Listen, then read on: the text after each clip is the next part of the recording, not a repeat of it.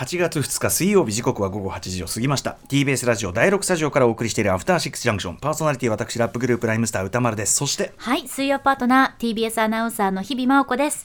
さて、ここからは聞けば世界がちょっと変わるといいなな特集コーナー、ビヨンドザカルチャーです。今夜はこちらの特集です。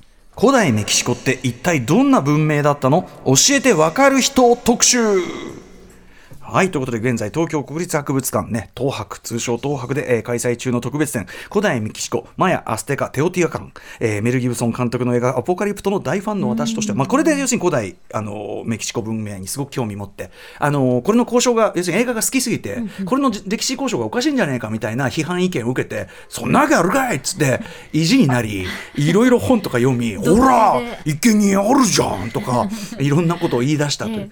ちょうあとね、これちょっと今日関連ちょうど上野の同じ近くのあの科学博物館でね、そのちょっとぐらいにね、なんか古代メキシコ文明展やったりとか、それ見て、ほらほらほら、こうやって心臓捧げる台とかあんじゃんみたいあな、ーそういうようなね、勉強したという私でございますが。ということで、あの今回の古代メキシコ展もめちゃくちゃ行きたかったわけです。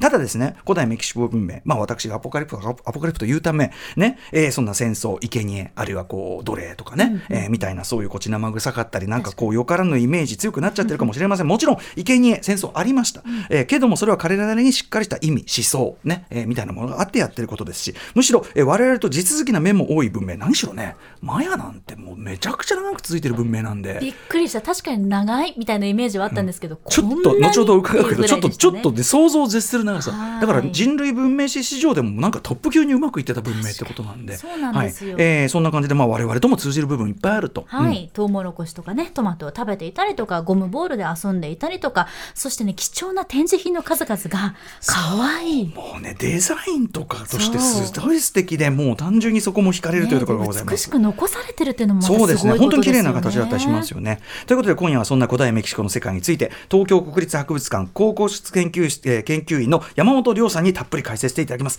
山本さん、えー、はじめましてよろしくお願いします。よろしくお願いします。東京国立博物館の山本です。はい、お願いありがとうございます。あのあの展覧会まさに解散期間中、あのお忙しいところ本当にお越しいただきましてありがとうございますこちらこ。そありがとうございます。めちゃくちゃ行きたいという感じで、うんぜひはい、この解説を聞いて本当に伺おうと思っております。はではでは山本亮さんのご紹介しておきましょう。はい。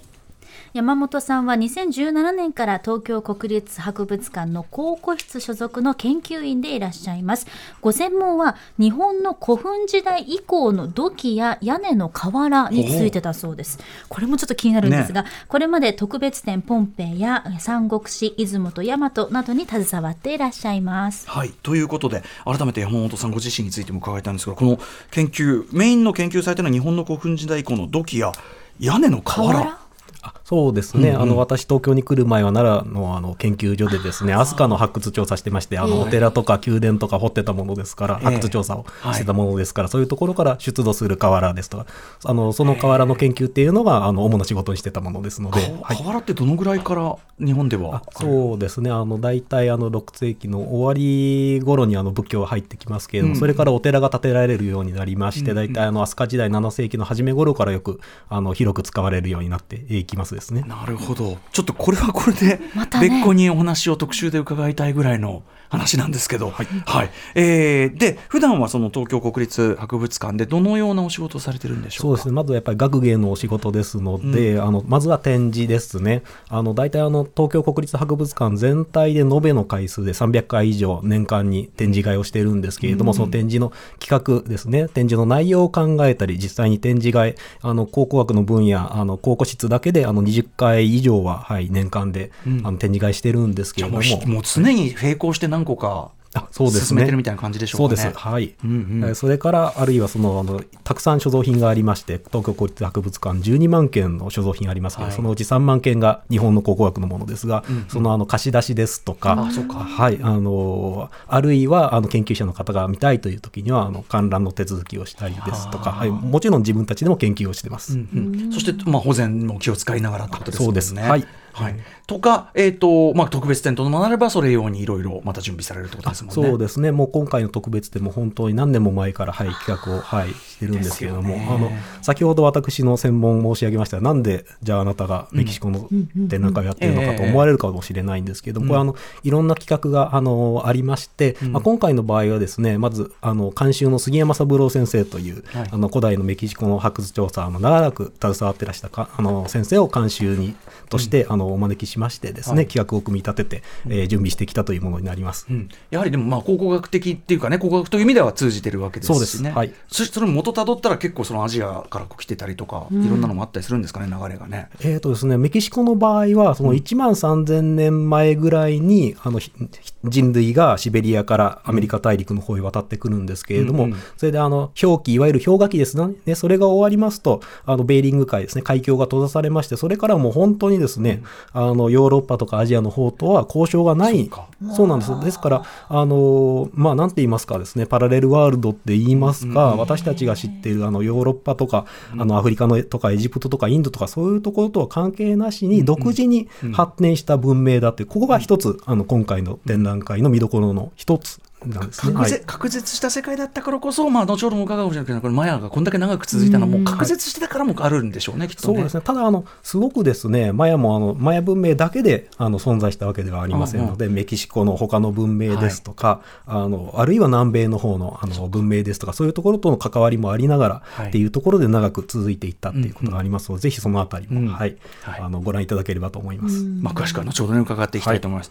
ねしかしそのすみませんね私がそのアポカリプトという非常に血生臭い映画が好きなためにですね、まあ、そこをベースに興味持ってしまったんですけど、生贄とかね、まあ、戦争とかちょっと血生臭いイメージも強い古代メキシコ文明なんですけども、えっ、とまあ今回の展覧会もちろんそういうところも扱ってはいるけどもということで、山本さんとしてはちょっと違う視点というか持ってほしいみたいなのがあるんですかね？そうですね、これあの、生贄と言いますか、その今回は人身釘という言葉で、うんうん。はい、あの取り扱っているんですけれども、どうしてもこの古代メキシコというの世界を語る上では、あの避けては通れない、あのむしろですねあの、この古代メキシコをよりよく理解するためのキーワードの一つとして位置づけられるうものになってきますですね。あのもうその言葉だけあの切り取ってしまえば、非常にですね、先ほども申し上げました、申しあのいただきましたように、あの血生臭いとかそういうイメージになってはしまうんですけれども、これはあの当時のあの古代メキシコの人々があの世界をどういうふうに捉えていたかっていうところがですね、一つとても大事なところになるんです。あの、あの、あらゆる生き物っていうのは他の生き物の犠牲によって成り立っている。そしてですね、あの、神話の中でもですね、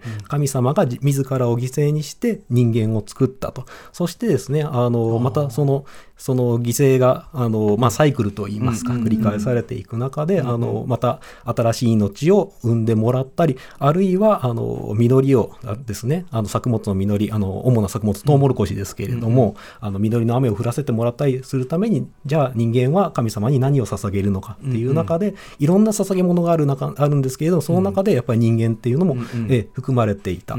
あただしこれはやっぱり最上級のそういう、あの神様への捧げ物、っていうことになりますので、えやはりですねあのやっぱり今のあの恵まれたあの環境に生きてる私たちから見れば、うんとてもですね残酷に見えてはしまうんですけれども、もちろん当時は衛生状態も良くないですし、そんな医療もありませんし、あのもう本当にいつ死ぬかわからないっていう中でですね、あの当時のあの古代メキシコに来た人々なりにあのこの世界がどう成り立っているかそのサイクル、あの犠牲のサイクルの中で、えーですね適切にあのその解決策今直面している問題に対する解決策としてそういう選択をしていたということですから、命をなかなかどう使うか、ね、そうです。有効に使うかという感覚だったそうい。うわけですよね。そうですね。あの非常にですね利他的な世界そういう世界観を持っていたと、はい。うん。そういうふうに言われているわけですね。それこそね、いあの個の個の個の命とかそういうものの考え方だって当然我々の尺度と違う何かね、倫理観もあったでしょうしね。そうですね。ですね。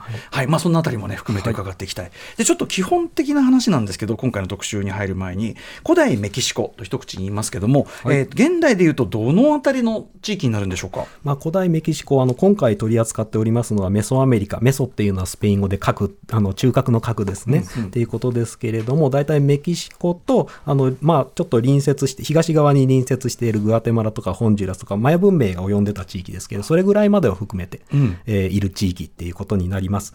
あのアメリカ大陸あの頭に思い浮かべていただきますと、大きいまずアメリカ合衆国があって、その下にですねこうすぼまっていくような形でメキシコがあって、それちょろちょろっと中央アメリカがあって、南米の方へ行くっていうのはお分かりいただけると思いますけれども、そのすぼまっていくところですね、そこがメキシコですので、大体そのあたりと、はい思っていただければあいいかと思います。ただですね、そのメあのアメリカが大きすぎますからイメージがないんですが、メキシコもですねあの人口は日本と同じぐらいなんですけれども、あの面積は5倍ぐらいありますから、うんすごく広いんですよ。へなのですごく環境がですね、あのすごく多様でして、その多様な環境の中でですねそれぞれに文明ができてくるということなんです。それだけでかければだってもう気候からして違うわけですもんねきっとね。そうです。あの今回大きく取り扱いますのは大きく東西に、はい、分けておりますけれども、西の今の首都のメキシコメキシコシティがある、メキシコの中央高原、はい。えーですね。非常に涼しくて乾燥している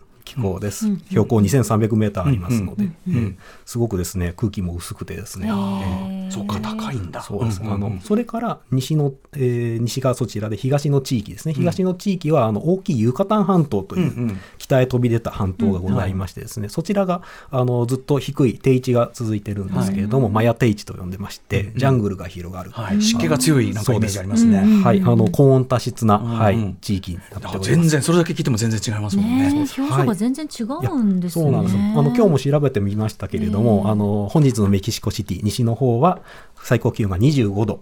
ですね。うん最低気温10度。そうか寒いんだ。そう。か。で、あのマヤマヤの方ですね。あのユカタン半島の北にカンクンという観光地ありますけれども、はいはい。そちらは最高気温が35度。ギャー。えー最低でも24度という、はいことでございますので、うん。全く違うというお分かりいただけると思います。はい。実はこれがあのそれぞれの文明の性格にも大きく、はい関わってくるんですよ。ーへー。ちょっとそれはね後ほど伺います。はい。すでに面白いけど。うん、その中央アメリカですけれども、まあ現在の中央アメリカということになるわけですけど、日本から一番遠い直行便が飛んでると。あそうですね、ええあのアイロメヒコとあの全日空と飛んでますけど、うんうんうん。13時間ぐらいですかね。あの、うんうん。日本から飛んでいく分には偏西風に乗ってちょっと早く着きますけれども、うんうんやっぱりちょっとですねあのなかなかはいあの厳しい戦いん。に 乗ってますとですね、えーあの機内食が3回出ますけれども、はい。はい。大変。3回出るのはこの便だけだというふうに、はい、聞いて、はい。文化的な特徴としてはどういったものがありますでしょうか？そうですね。あのなかなかあの難しいんですけれども、あの文化的にはですねあのもちろんスペインがあの入ってきてますから、ヨーロッパのそのキリスト教の文化っていうのももちろん今軸としてはあるんですけれども、実はそれまでのですね古代以来ずっと培われてきたメキシコ独自の文化っていうのとその,、うん。あのスペインから持ってこられた文化っていうのは融合して、うん。えいるっていうことが結構独自の。そうですはい。だって死者の日とかめちゃくちゃ独特ですよね。ね。はい。映画のリベンバリメンバーーミミーでーみたいな描かれたような。ね非常に死っていうのが身近な。存在っていうのはですね、うん。うん。あのアステカですとかあの古い時代からも受け継がれているような、うんもちろんそのあのあのメキシコっていう国が今独立する時もですねメキシコの国旗ってこう3色の旗で真ん中の白い部分になんか書いてありますよね。はいはいはいうん。うん。確かに。うん。あれ実はですねあのメあのアステカの建国神話の場面。そうなんだ。を描いてるんですね。岩の上にウチワサボテンが生えていてその上にあの蛇を加えたワシが止まってるんですけれどもそこに、はい、建国をしなさいというあの夢のお告げがあったというそういう神話のあの場面ですね。スペインから独立をするときにそういうアステカのですね、はい、あの、えー神話を持ち出して、はい、あのそのシンボルにしていると。やっぱ古代メソアメリカのその繁栄っていうのはすごい誇りに思ってるってことですね。やっぱね。そうですねアイデンティティとしてね結構そのあのルチャリブレって言ってあの、メキシコの国技になっている、はい。プロレス。プロレスあれも覆面がよくしますけども、ええ。あのアステカ以来の伝統もあの影響があるとか仮面文化なんだ。そう。いう話もはい聞いたことはありますけれども。あなるほどじゃあ本当にただの過去ではなくて現在にもしっかりつながってる、はいそういうはい。だから、うん。だから長井豪原作のあのプロレスものヒーローのアステカイザーはあれまあだから間違ってないんだね。アステカ文明をベースにしたプロレスラーっていうところね。そうかそうかそういうことなんだよな。本当にちゃんとつながってるわけですうん。ね。えーもちろんねメキシコ我々一番こう身近に感じるとしたらメキシコ料理とかねタコスとかね、そうですあったりしますけどね。あとトウモロコシっていうのも実はもともとはメキシコの原産でして。ああそうなんだ。由来なんだ。あそうそうなんだ。もう本当にあのすごいあの古くからあの栽培されてるんですけれども、もう古代メキシコマヤ文明とかオルメカとかそのあの一番最初の文明でオルメカっていうのがあるんですけど、その頃からあのあの石臼でひいて粉にしてそれを練って焼いてですからトルティーヤですね。ああなるほど。ですからそれにあの具材を巻いて食べるとタコスになるわけですけれども、うんうんうんうん。ずっと同じ食べ方を。すごい。あなんかちょっとトルティーヤすごい食べ物なんだって、ねえめっちゃ今めっちゃ古くからあるってい自う覚が芽生えまいやした、本当の、はい。うん伝統食でございます。そんなことを思い馳せながらねタコスなんか食べてみてもいいかもしれない。ということで、えー古代メキシコ文明が栄えた中央アメリカがどういう場所かちょっとイメージね、えー明確していただいたところでいよいよお知らせの後は古代メキシコとは一体どんな文明だったのか山本さんにお話を伺っていきます。よろしくお願いします。よろしくお願いします。After Six Junction. はい TBS ラジオキーステーションにお送りしているアフターシックスジャンクションです。今夜は古代メキシコって一体どんな文明だったの？教えてわかる人を特集お送りします。ゲストは東京国立博物館考古室研究員の山本亮さんです。改めまして山本さんよろしくお願いしますよろし。くお願いいたします。さあはい。ね二つに分けて進めていきたいと思います。前半はマヤ、アステカ、テオティワカン、一体どんな文明なのか。世界史私取ってたんですけど、ちょっとお恥ずかしながらすっかり抜けておりますそういう。人も多いんじゃないですかね。はい。うん。そして後半は山本研究員も激推しチャーミングスキル展示品の数々ご紹介していきます。さあ、ということで早速行ってみましょう。まずはこちらです。大体5分でわかる？古代メキ古代メキシコの最重要文明、マヤ、アステカ、テオティワカンを超速解説。ということで、大急ぎで解説いただくというね、すみませんけどね。えーそもそも古代メキシコ文明、いつ頃の話ということになるんでしょうか？はい、えー、と年代で言いますとですね一番最初のオルメカという文明が出てきたのは紀元前の1500年頃。そんな前だ。はい、っていうことになるんですけれども、まあ、今回古代メキシコっていうこと古代っていうのはざっくりとこの古い時代っていうことでスペインが入ってくる以前ということで思っていただければいいんですけれども、はい。その後アステカがスペインにあの滅ぼされてしまうのが1521年。それからですね、マヤの方へあのスペインの支配全体に及ぶのが1697年ぐらいですから、うんうんうんうんえー大体3000年以上あのは、まあ、あのカバーを今回展覧会ではしているということすごいですよね、さっきのその孤立した状態にあったからとはいえ、はいずっと続いてて、それが西洋文明にあった途端、滅ぼされちゃうって、どういう、ねえ、なんだかなみたいな話なんですけどでもね。3000年続くほどにやっぱり文明として優秀だったってこねとだよね。ですよね。本当ね。はい、ということで、マヤ、アステカ、えーティオティワカン、えーそれぞれの特徴をちょっと伺っていきたいと思います。まず、マヤ、えーどんな特徴があるんでしょう？いつ頃の、まず文明なんでしょう？はい、マヤですね、あの大体紀元前の1200年頃には、はい、最初の遺跡って出てきてるような。紀元前1200からさっきおっしゃった1697、はい、97ただそれはあのスペインが、はい、での支配が及んだっていうことで、まあ、マヤ文字ですとかあのいろんな文化の要素っていうのはあのなくしてしまうんですけれども今もマヤのあの言葉を喋る人だったりっていうのは、はい、残っていますので。ある意味の、まあ、片鱗は残ってる、はいそうです。えでもええ紀元前1200からその1697ってカウントしても本当に3000年そうですね3000年続いた文明ってどういうことマジでもちろんいろんなその栄枯盛衰っていうのは、うん。はい、あるわけなんですけれども一つ特徴としてですねあのこのユカタン半島はあの高温多湿だと申し上げましたけども、なかなかあの食べ物がですね貯蔵できないんですよ。腐っちゃうので。腐りやすい。はあはあ。はい、なのでそんなに一つ一つの国っていうのは大きくなれなかったんですけれどもその代わりたくさんの都市ですね、はい。あの都市を中心にした小さな国々がうん。こう群雄割拠してあのひっついたり戦争したりっていうことを繰り返してるんですので日本でいうと戦国時代みたいな状況っていうのをちょっと思い浮かべていただいてもいいかなと、はい。まあでもライバル国同士が、まあその戦争も含めた交流を通じてお互いこう競い合って高め合うというようなはい。状態ですかね。そうですね。たくさんのあの個性的なあの遺跡がありますけれども、うんうん。まあ、今回ぜひご紹介したいのはですねあの赤の女王という、うんうん。はいこれはあの古代遺跡あのパレンケという世界遺産にもなっている遺跡から出土したですね、赤の女王と呼ばれる人のお墓から出た、はい。あの副葬品一式今回あのお借りすることができまし一て式。これ日本初上陸ですね、はい。そうんです。あのこれはあのメキシコ国外ですとアメリカには行ったことあるんですけど初めて海を渡ったと、おはい、ーいうことになります。あ赤の女王って言われる理由は、これはですねあの神殿を発掘調査してお棺棺が出てきたんですけれどその中があの水水銀種、水銀のその鉱物の真っ赤な鉱物ですね。それで、もう真っ赤に染まっていたと。はい。っていうことで、えーその中に、あの、遺骨を調べました女性でしたから、赤の女王と呼ばれるようになったと。湿度状況の写真で見たら本当に真っ赤ですねそうですね。あの、全体を真っ赤に、はい。これ何の赤なんですかね？えーとですね、あの新車って言いまして水銀種なんですけれどもあの赤っていうのはまあ血の色ですからその生命のシンボルであったりうんうんうんあるいはこれあの日本の古墳とか中国の皇帝のお墓とかでもこの水銀種って新車っていうのを使う使うんですけれどもあの腐るのあのご遺体が腐るのを防いだりとかそういう防腐の意味とかあの永遠性を持たせるとかそういうあの祈りを込めていたとかそういうふうにも言われてますので。これ、はい。見つけた人びっくりしたでしょうねでもそうです。こんな真っ赤っかなもん出てきて。そうです。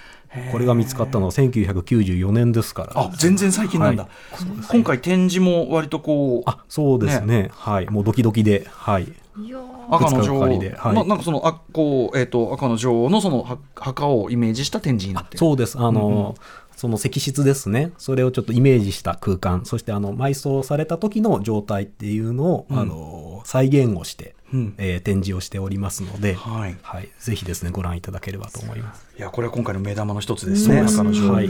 これしかしとにかくマヤはまあそれだけ続いたわけですからとにかく文明として非常にまあさかもう栄えたし優れていたというかそう天文学とかねイメージありますけど。そうです。あのこれはもう古代メキシコ全体なんですけれども、特にマヤ文明なんかあの天体観測あのもうあの肉眼で観測観測できるあの精度としてはもうあの最高水準まで、えー行ってたと言われてますけれども、これはあのカレンダーがとても重要だったっていうのは、メキシコは雨季と寒季がございますので。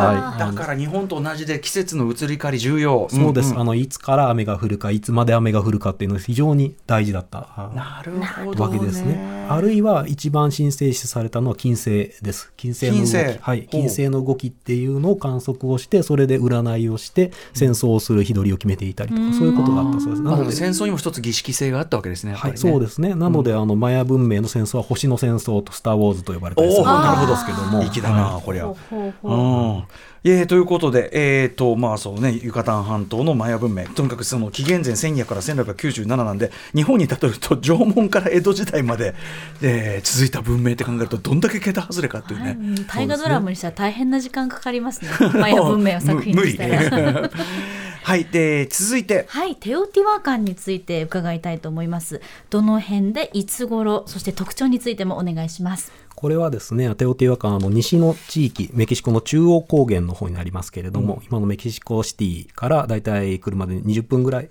20キロぐらいきあの北東の方にあの行きましたら、ある遺跡なんですけれども、あのこの中央高原の場合は涼しくて乾燥してますので、あのテオティワカン、アステカもそうなんですけど、非常に大きいですね、あの都市ができへて、えそれを中、そこの、その都市を中心に、非常にですね、広い地域に影響を及ぼす、そういうような文明が栄えた、あーわけなんでありますけれども、えーテオティワカンについては紀元前の100年から、えー500年代ですから、6世紀ぐらいまでっていうことですので、大体日本でいうと、弥生時代の半ばからあ古墳時代いっぱいっていう、うんうんそれぐらいのうん時期に栄えたっていうことに、なります古い。な、うんうんで巨大な都市をね作ってたわけですもね。そうんなんです。あの、大体あの25平方キロメートルですから、ディズニーランドの半分ぐらいですかね。それぐらいの面積に10万人から20万人の人々が暮らしている。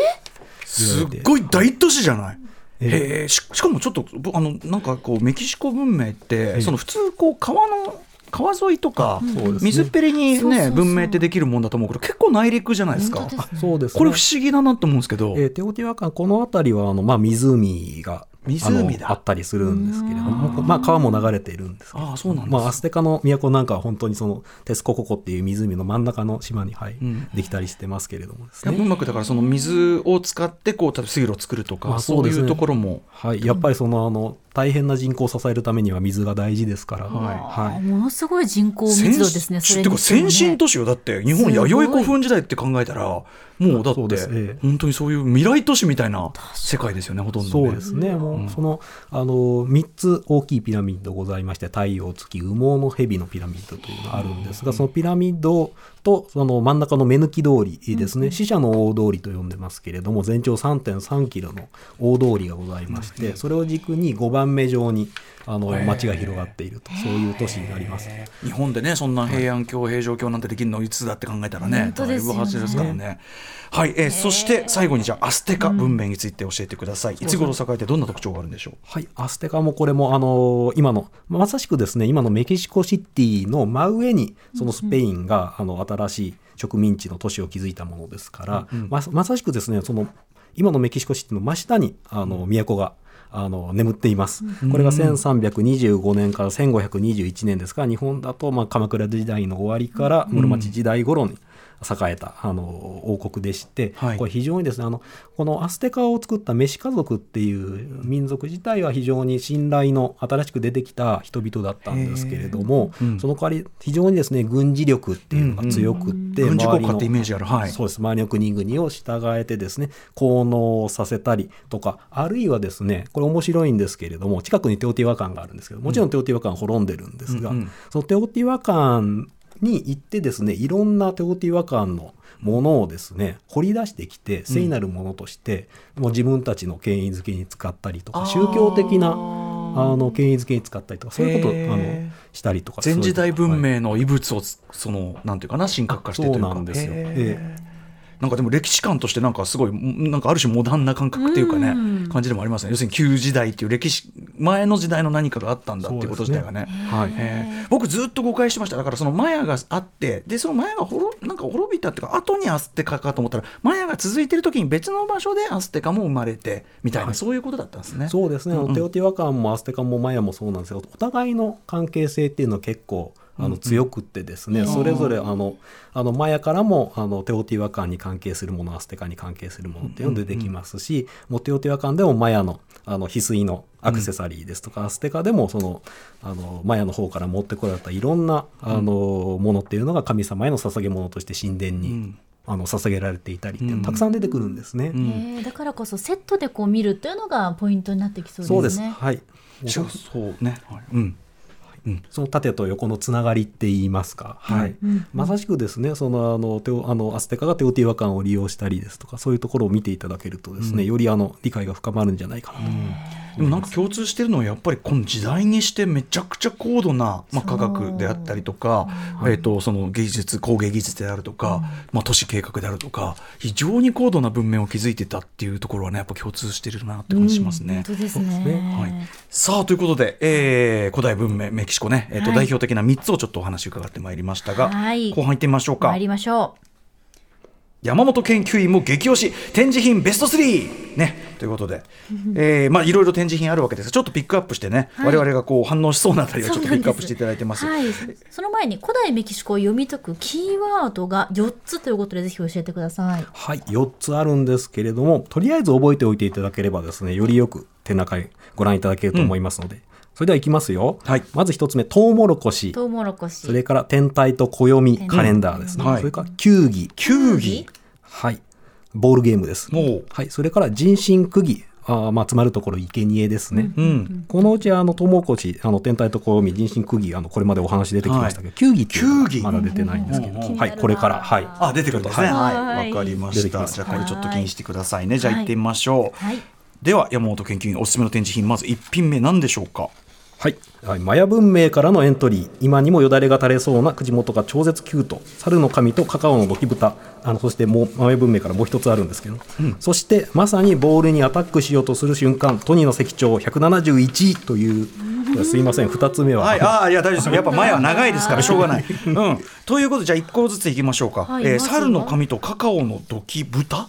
はい、土器の蓋なんです、はいうん。うん容器の蓋ですね、はい、これまず写真拝見しますとねこれまずめちゃくちゃカラフルかつユーモラスというか。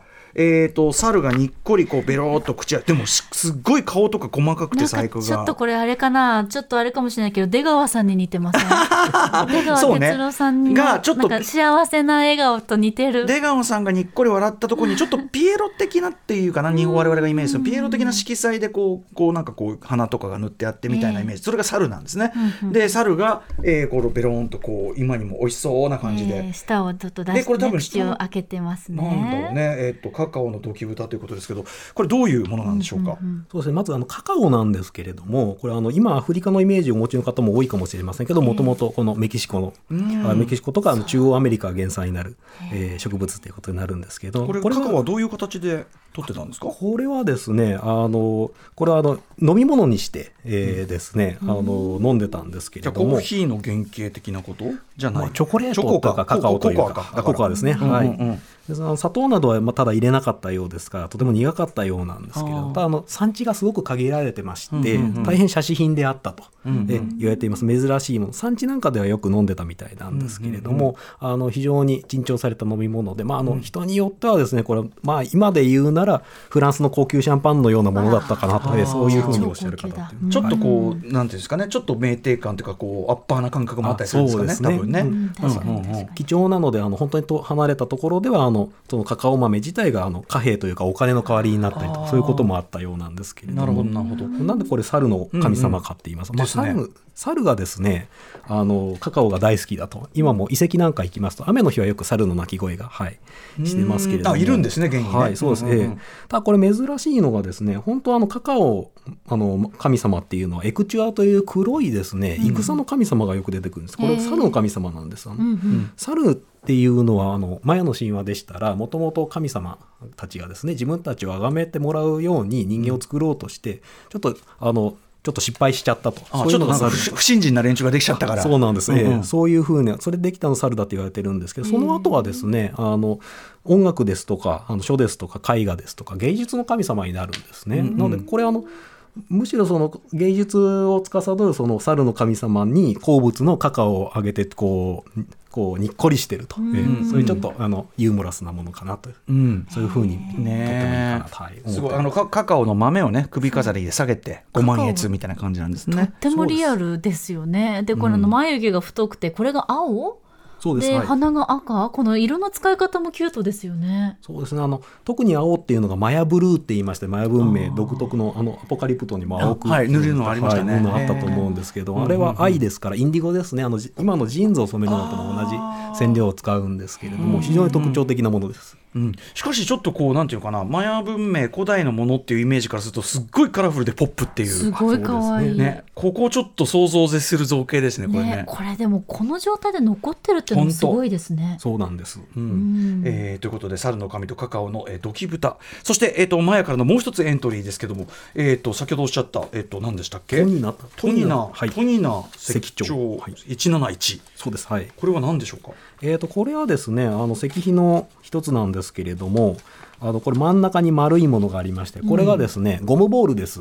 ゴでそのあの向かい合って、はい。二人の王様がですね、はい。こうあの膝をついてうん。向かい合ってるんですけれども、ええ。これがまさしくその球技ボールゲームをしてるところですね。へーはい。なんかね今でも見られるような競技というか今もありそうですよね、こう大きなボールをこうんうんううん対峙してっていうのは。これはそういうじゃあ球技ででもちょっとなんかひょっとしたらある種の儀式性もあったりするのかしら？そうですね。その球技っていうのはそのスポーツっていうだけではなくって、あの儀式重要な儀式であったりあるいは外交の手段にもなったりとかそういうことがあるんです。あじゃあ例えばその隣の国の王様来てじゃあちょっと球技の催し物しましょうかみたいな。そうですね。ここの石彫の場合はトニナとカラクムルという大きい2つの都市のですね王様同士がまさしくですねこれあのこの膝ついてるんですけれども、膝をついて手を後ろにまっすぐ伸ばしてるんですが、ええこういう格好をしてるあの球技をしてる土偶っていうのはあの今回定人品にも他にもあるんですけれども膝。どういうスポーツなんだろう、ね、これどういう競技、うん。大体腰とかですねあの膝とかで打ち合うと、えーボールを打ち合って壁の上についてる輪っかになってるゴールにですね、あのボールを通すサッカーとバスケのご融合みたいな。そうですね、ええ。へえあとこの球技ものでいうとなんかこうもうちょっとものすごい可愛らしいフィギュアチックなあめっちゃ動きあるやつ。球技をする人の道具。そうなんです。同じ格好を、はい、してますよね。すげえ可愛いんですよこれ。なんポて言えばいいーズがんでしょう？あのオリエンタルラジオさんのカッキーンってやつ。カッキーンポーズっていうかね。ね、シャキーンみたいなポーズで、膝でポーンと、うん。あそうですね。あの膝から下が使えない時っていうのもあったようですからそれを見ますとこうやはり膝をついてですねこうボールが低くにこう弾んでいきますとそこへもう膝をついてこうスライディングするようにしてこう突っ込んでいってるようなそういう躍動感のある、ねえ めちゃくちゃ可愛い。表情がまたリアルですよね。うんこれはすごい、うん。えーちなみにこれさトニナ石彫171ってこの数字は何なんですか、あこれはですねトニナにたくさんこういうあの石碑レリーフがありましてそのあの投資番号なんですけど171号なんだ、なるほどなるほど。なるほどなるほど。これいや当時ぼそのゴムが取れたあゴムのものが使えたということですか？そうですね。はい。もうゴムのこれ塊なんです。ゴムの樹液を取ってきて固めてるんですね。天然ゴムだ。そうです。あの20センチぐらいでも重さが7キロぐらいあるんですかね、本当にあの当たったら痛いですね、あの怪我しますね。なのでその土偶はちょっとお相撲さんみたいに太って見えるんですけれども、こう分厚くこう防具って言いますか。クッションを巻いてると、はい。そうなんだ。肉肉襦袢をそうです。はい。へー見ていただければと、でもなんかかすごい生き生きしたこのポーズといいねあれと表情といいなんかすごく身近に感じるられることができる道具じゃないかな。うん。はい。ということで、えーマヤ文明からの、えー、2品をお話ご紹介いたしました、続いていきましょうか。はい。えー続いてはテオティワカン文明からのエントリーです。下が出ちゃっているのがチャームポイント。死のディスク石彫という。死のディスクセクション、ちょっと怖い。ね、あのてか死死死のなんていうの？デザイン化というか骸骨とかね先ほど言ったように。今でも残ってるこうメソアメリカのなんていうかな文化のあり方ですもんね。そうです、うん。はい。まさしくこれもあの真ん中に骸骨がありまして、うん。こう周りにですね放射線のような線があの出てるわけです。これはちょっとあの左側と上側を欠けてますんであれですけど。あで本来はまん丸なんはいですね。まん丸なはい、うん、でも確かにこう、ねまあでも骸骨がベローンってこう下出して下も赤いしちょっとやっぱユーモラスでもあるようなそうですね。感じですけどこれは一体何なんですか？これはですねあのこうテオティワカンの一番大きいピラミッド太陽のピラミッドと言いましてですね、うん。ちょっと高さはちょっと低いんですけれども底辺あの、下の一辺の長さ220メートルっていうのはエジプトのクフ王のピラミッドに匹敵するぐらいの大きさのこのメソアメリカではですねあの最大級のピラミッドになるんですが、うんうん。その前のにある太陽の広場という広場から出てきたものでして、ええ。まさしくこの太陽のピラミッドを象徴するそういうものだろうと、うん。言われています。うん。でこれはあのまさしくですねその太陽光線のような、うん。あのあラインがはい前そうかに出てるんですけれども。漫画でいうこうこうごこうこうかなこう線がこうピカーンってなってる表現なってなってるんですけれども、うんうんうんこれはまさしくですねあの沈んだ太陽つまり一度死んだ太陽を表していると。はい、それがあのこの死んだ太陽がまた夜明けとともにですね復活すると、はい、そういうまたサイクルですね、そういう考え方があったと。そういうはい、つまり死は次の生への準備じゃないけど、はい。回ってんだっていうか。はい、そういう死生観であり宇宙観でありというか。はい。まあもちろん夜明けとともにまたあの再生を願ってこれの前でですね、あの捧げ物がされたりとか、うん。そういうこともされていたでしょうけども、はい。でもた確かにそのあごめんなさい。天文学がすごい発展してるから要するにあ自然って一定のサイクルで回ってるんだっていうことをかなり科学的、意識的に体系化してる文明ってことですもんね。そうですあのテオティワカンっていう文明自体もそのあの街を作るのに天文学的な知識ですね壁の向きがですねあの雨季と寒季の境になる、あの日の日の出とか日没の方向を向いて設計されてるとか、そういうご研究もですね、はい。今回監修の先生されたり、はい、してますので。古代アメリカ全体にそれありますもんね。そうです。チチェンイツァーとかも、ね、年に1回あの蛇が浮かび上がるとか。はい。いわゆるククルカンのピラミッドって呼んでいるですね、はい。うん。あの春分の日にですね、太陽光線がの影がきれいにこうあの階段のところにですね出まして階段の一番下のところにその羽毛の蛇の神様ククルカンと呼んでいる頭がついてるんです、まさしくその体がついてるように影が出ると、うん。そういうことを設計してるわけですね。はい。なんかこれねあの先ほどから出てるその例えば生贄をするそのサイクル、要するに万物回ってるっていうようなサイクルとその天文学の発展とかそれをベースにこう全てが出来上がってる感じとかって、なんかつながってるなっていうのをすごく、あの今すごくそうそうなのかなって感じたんですけど、そういう考はいえ方で間違いないんそうですかね。ね、はいそういうふうに捉えていただいてよろしいかと思います。はいそれだけ太陽っていうのがすごくこう命に関わる存在だったということですよね。そうですね。もちろんそうですね。もう本当にあの太陽の恵みと、あと雨の恵み、まあ嵐の神様っていうのは一番重要視されるんですけれども、うん恵みの雨をもたらすですね。えーまさしくそのもう、あのーそういう自然を、はい、あの軸にした、はい、その中で天体観測をしてカレンダーを作ってですね、うんうん。そしてあの神に祈りを捧げてと、そういうことをしていたわけなんですね。でも自然崇拝と暦の感覚ってね、日本の土着的な自然観とかともなかなかあの理解しやすいっていうかそうですね。気もしますね。はい。うん。はい、ということでテオティワカンの、えー、死のディスク石彫こちらをご紹介いただきました、はい。では続いていってみましょう。はい、続きまして、アステカ文明からのエントリー。聖戦士か、はたまた神か、わしの戦士像。というわしの戦士像、アこちら。ステカです。はい、アステカから来ました。うん、あ、すごい。わしの戦士だ。わしの戦士像はこれは えっとわしのなんていうんですかガッチャマンみたいにそうガッチャマンだ。えっとわしのマスクの顔の中にガッチャマンだえーもしくはねあの君たちはどう生きるかが例えましょうか。あのくちばしの中に顔がバシってあって、はい。ですね。で、えっと、手の両側にもこうウィングが生えててで、まあ、まあ人型なんですけどで足の部分もちょっと爪がわしの爪のようなものがあって、まあ、なんていうかなわしのコスプレをした人間みたいな雰囲気ですけどですね。本当コスプレって感じですでね。もこれさ表情とかあと手手の表現手の何リアルさやばくない？なんか最近作ったフィギュアみたい。いや手手のリアルさやばくないこれ？すっごいちゃんと指もねできてますし。何このフィギュア？っていう。感じですけどこれ顔も凛々しくてね素敵。わしの選手とこれ一体どういうもんなんでしょう、うんあこれですね、あの焼き物で作られてるんですけども、高さが170センチあります。でかっ大等身実寸大大みたいな。ですね。これあのアステカ、はい、アステカの首都のですね、真ん中にテンプロマヨールという大神殿があるんですけど、その隣にですね、あのであの建物から出てきたんですけど、それであのこのあのわしのこういう形相をしたですね、うん。方のこういうあの戦士像が2つ出てきましたので、これわしの家と呼ばれる、ようになったんですけど、その場所がですね。はい。これがですね、そのアステカにはですね、絵文書なんか出てくるんですけれども、あの精鋭の戦士軍団、ワシの軍団とジャガーの軍団。かっこいい。はい 何それ。でこういう戦隊ものって感じ。あのワシとジャガーっていうのがあのそのメキシコの自然界のまあ食物連鎖といいますか、うんうん。あの中では一番強い動物なるほど、ですね。あのジャガーはそのマヤとか密林の方にいますし、ワシはあの中央高原とかそういうところいますけれども、まさしくその精鋭の戦士軍団がそういうコスチュームをしていたので、おそらくそういうあの戦士ですね、精鋭戦士の姿か、それもしくはですね、その太陽の神様がですね、その夜明けの太陽をわしに例えることもありましたから、はあはあはあ。それ太陽の神様の姿を表現してるんじゃないか太陽の神様ウィチロポチトリって言いますけれども、うんうんうんえーそういう神様の姿じゃないのかなとも言われてますけれどもこれは実物見ますとちょっと前かがみで、うんうんうん。えーちょっとこうちょっと戦闘的ですよね。手もですねこうちょっと絶望にこう握ってないっていう。そうですね、ええ。ひょっとしたらか元になんか握らされてたのかな剣とか持ってたのかなって気もしなくもない。かもしれません。えー。でもこれ顔もかなりリアルですから実物見たら結構怖い。170あったら結構。明らかにこちらを威嚇してますですよねえー本当夜道であったら怖いですあの、ね。あのはい。改めてですけどこれ国立博物館に今展示されてるんですそうです。はい。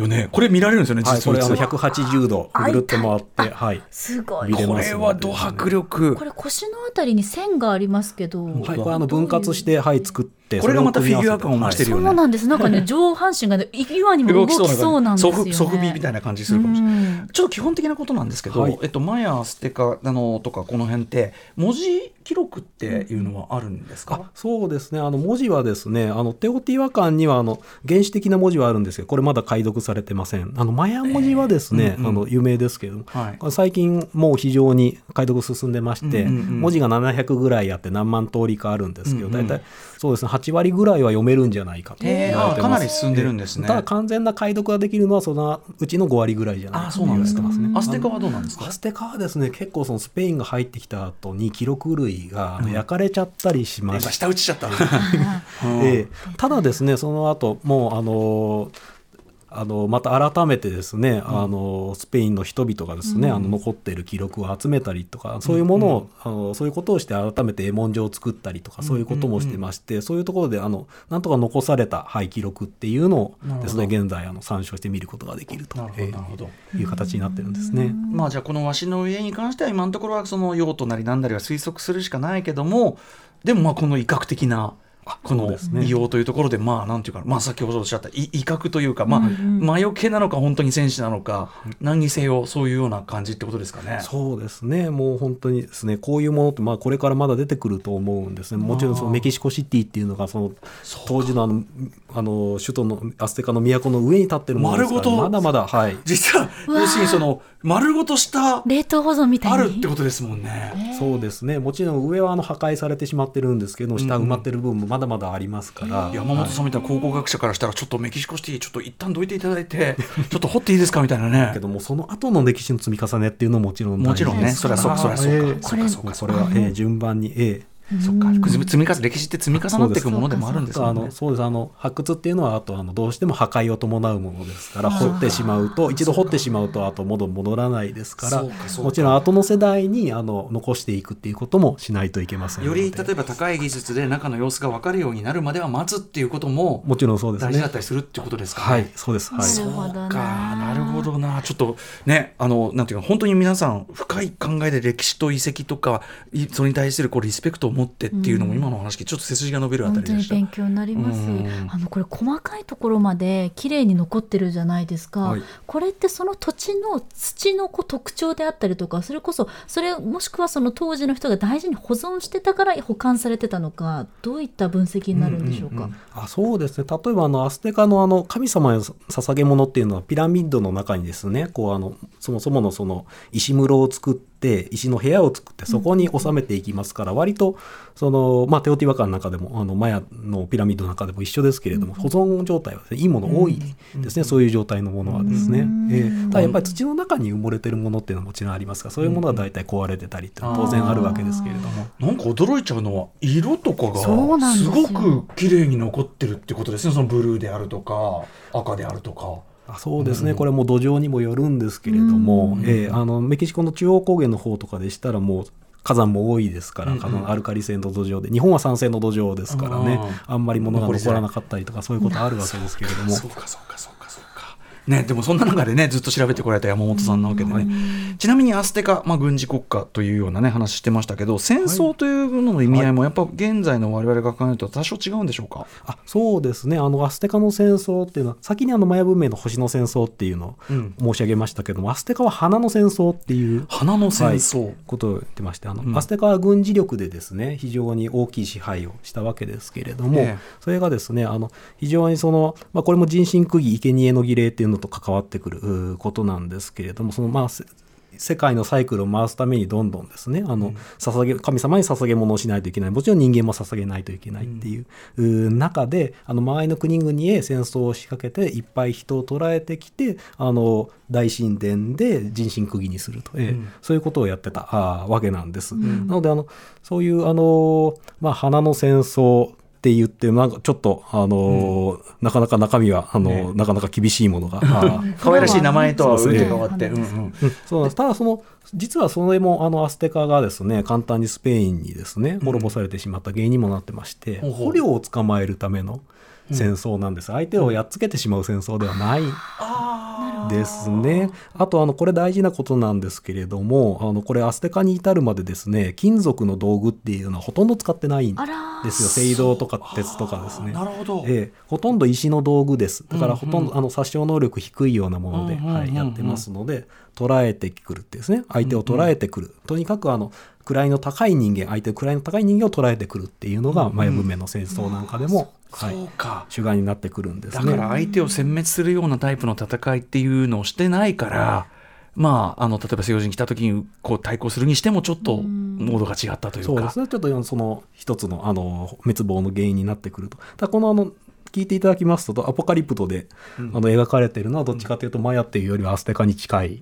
メージかなと。やっぱはいりそうなんですね。なるほど。はい軍事国家的な面もある。よ傭兵がいてって感じですもんね。そうですなるほど、なるほど。ミックスしてるかもしれないですそうね。ですね。で、えっ、と、生贄の話ね、改めてね、あのー伺っていきたいですけど、まあ、やはり先ほどからずっとおっしゃってますけど、まあ、要するに自然のサイクルを回していくっていう考え方なわけですね。まあそうですね。あのまあ結局そのあの非常な困難な困難な状況に直面した時に、うん何が適切なですね。うんあのあの選択になるのかっていうことで、ただ神話なんかっていう神話宗教っていうのもある意味その古代の人たちがですね、ええ。世界をどういうふうに自分たちが合理的に捉えようとしたのかっていうのが現れてる、うわけになるわけですけれども、だからある意味そういうあのだこういう世界の成り立ちになってるんだからっていうところと、まあ、ある意味そのあのそういう生贄を捧げるっていうことへのこう自分たちを納得させるためっていうところがあったかもしれないですけれども、とにかくですねそのあの彼らのその世界観のそのあの乗っ取ってやっていた。と、うんうん。えーもちろんその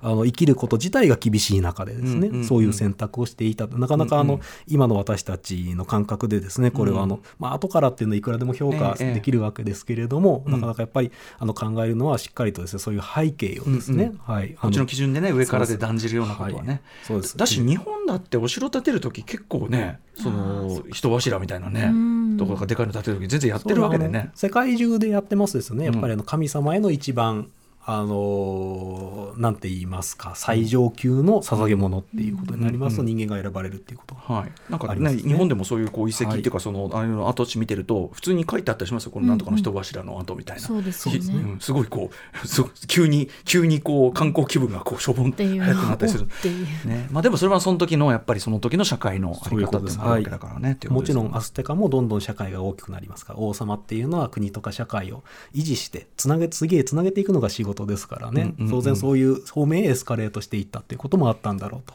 これだけ長いからその様式がなんていうのかなこうどんどんどんどんこう伝わっていくに従って、まあなんていうかないろんな形になっていくとかも考えられますもんねやっぱね。そうですね。あーはい、ということでちょっと短い時間で短い時間で3000年の歴史をね伺ってくるという感じでございましたが。した。はいということで、えー最後にね改めて日比さんからこちらの特別展のお知らせをしておきましょう。はい特別展古代メキシコマヤアステカテオティワカンは東京国立博物館にて9月の3日日曜日まで開催中です。そして9月以降も福岡大阪順次開催ということで赤の女王がじゃあいろいろと点々ともあるということになるわけですね。公式ホームページご覧ください、はい。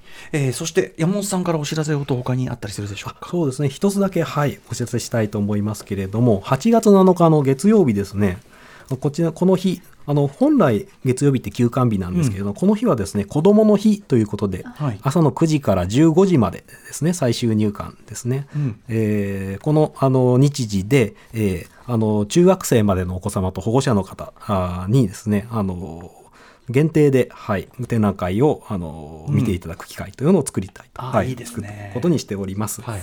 えーえーでこれはあのいろんなあのワークショップですとかあるいは託児サービスとかもあるんですけれども、普段なかなか展覧会って言いますとお子様連れですと来づらいっていう方多いと思うんですけれども、こういうぜひですねこの機会にですね、うん。はいえー来ていただければと、はい、思いますので、はい。